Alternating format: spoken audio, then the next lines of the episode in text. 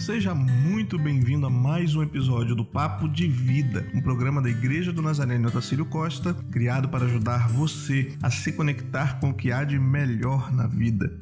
Nessa versão do Papo de Vida, trazemos breves reflexões para o seu dia a dia. Eu sou o pastor Alisson Magalhães e peço licença para entrar em seu coração com a palavra eterna de Deus, aqui pelas ondas da Rádio Cidade, toda terça-feira às 11h50 da manhã, ou em qualquer lugar do futuro para quem ouvir esse programa em sua versão podcast. Nossa leitura de hoje está em Gênesis capítulo 3, versos 12 e 13.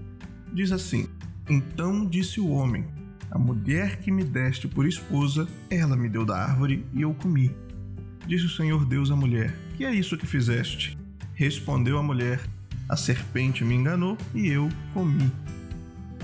Quando estamos afundados com a cabeça em nosso próprio umbigo, é muito difícil conseguir assumir a culpa e a responsabilidade pelas coisas e pelos problemas que acontecem na nossa vida. Normalmente, quando somos demitidos ou quando estamos ganhando pouco, Nunca avaliamos que isso aconteceu porque não fomos bons funcionários. O problema e a culpa sempre é do chefe, que exige muito e paga pouco.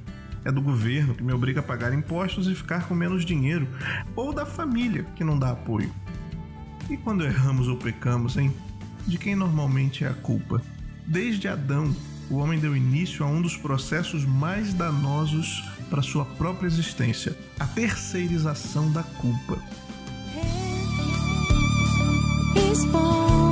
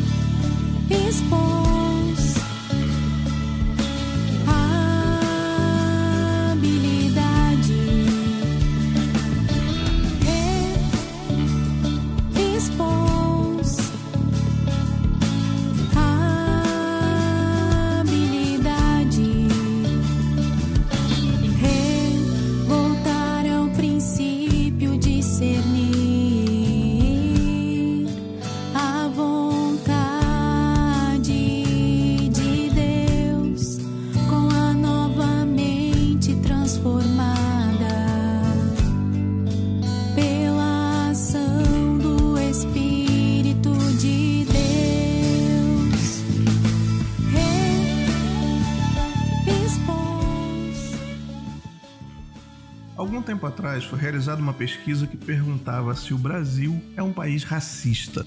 A maioria das pessoas respondeu sim, mas quando a pergunta era: Você é racista? a resposta era não. Racistas são os outros. Se em vez de racismo a pergunta fosse sobre preguiça, ignorância, desonestidade e outros atributos nada elogiosos, a resposta provavelmente seria a mesma. Eu não. Eu não sou nada disso. Problemas são os outros sofrimento de pagar por outro. Isso leva a uma reflexão sobre a esperteza individual contra a estupidez coletiva. Como indivíduos, somos ótimos, honestos, estudiosos, aplicados, respeitosos, competentes, mas como coletivo, bem, somos um desastre.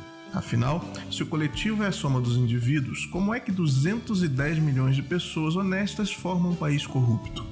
E mesmo quando mostramos exemplos de pessoas extraordinárias que brilham por suas virtudes, parece que não adianta. Esses exemplos quase nunca são seguidos e as desculpas são ótimas.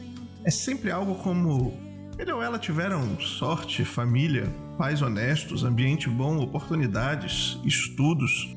Eu não tive nada disso. Os cidadãos exemplares sempre tiveram algo a mais que parece que não está ao alcance dos demais. Por isso, são tão poucos.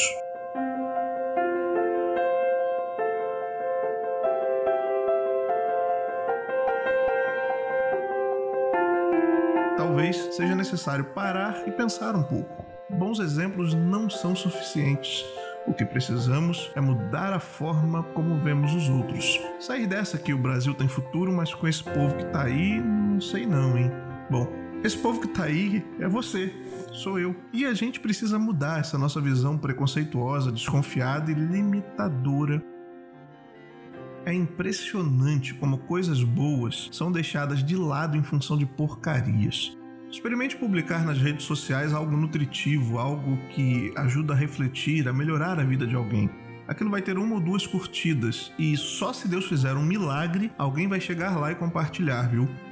Agora, se você posta uma bobagem, uma piada, uma treta ou qualquer outra coisa inútil, aí um monte de gente chega lá, curte, comenta, compartilha, faz aquele auê. No último programa Viver Faz Bem, falamos sobre valores e convicções, mostrando que a forma como vemos o mundo precisa ser sólida para que possamos formar valores e convicções que nos ajudem a tomar decisões melhores. E a ideia por trás de tudo isso é bem simples. Qualquer coisa que acontecer na sua vida, boa ou ruim, é responsabilidade sua.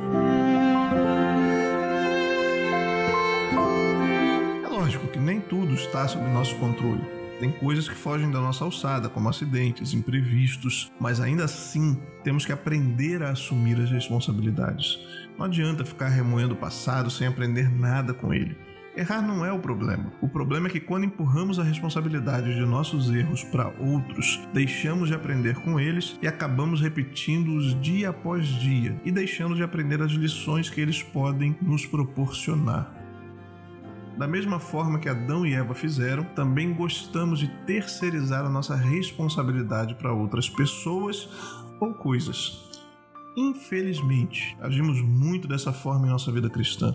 Se não oro e não leio a Bíblia é porque não dá tempo, é porque estou cansado, é porque minha família não ajuda, é porque eu fico com sono, é porque isso, porque aquilo e nunca porque está ligado à nossa culpa e assim vamos vivendo uma mentira. É por isso que, mesmo sendo individualmente bonzinhos, coletivamente somos capazes de cometer atrocidades. Pergunte a qualquer um daquela multidão em Jerusalém qual deles ordenaria a morte de Jesus. Provavelmente ninguém, mas coletivamente o mataram. Nenhum alemão individualmente maltrataria um judeu, mas coletivamente permitiram que Hitler cometesse as maiores atrocidades. Temos que parar e assumir responsabilidades nós também somos culpados, tanto quanto Adão e Eva. Enquanto ficarmos terceirizando a nossa culpa ao invés de assumi-la com humildade, estaremos num círculo vicioso que só nos levará a achar mais e mais culpados para as burradas que fazemos e nunca vamos conseguir nos arrepender verdadeiramente, deixar os erros para trás e avançar em direção aos acertos e à vontade de Deus para a nossa vida. Precisamos mudar. Mas viu, não espera que os outros mudem, não. Mude você sem querer nada em troca. É assim que começa. Lembre-se, o problema nunca são os outros. O problema somos nós.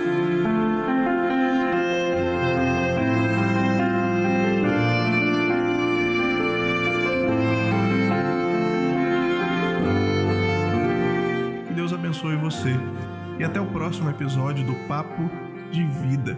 Esse programa está disponível em sua versão podcast, que você pode ouvir quando quiser nos principais programas agregadores ou em nosso site www.nazarenotacílio.com.br. Quer consumir conteúdo de qualidade para o seu dia a dia?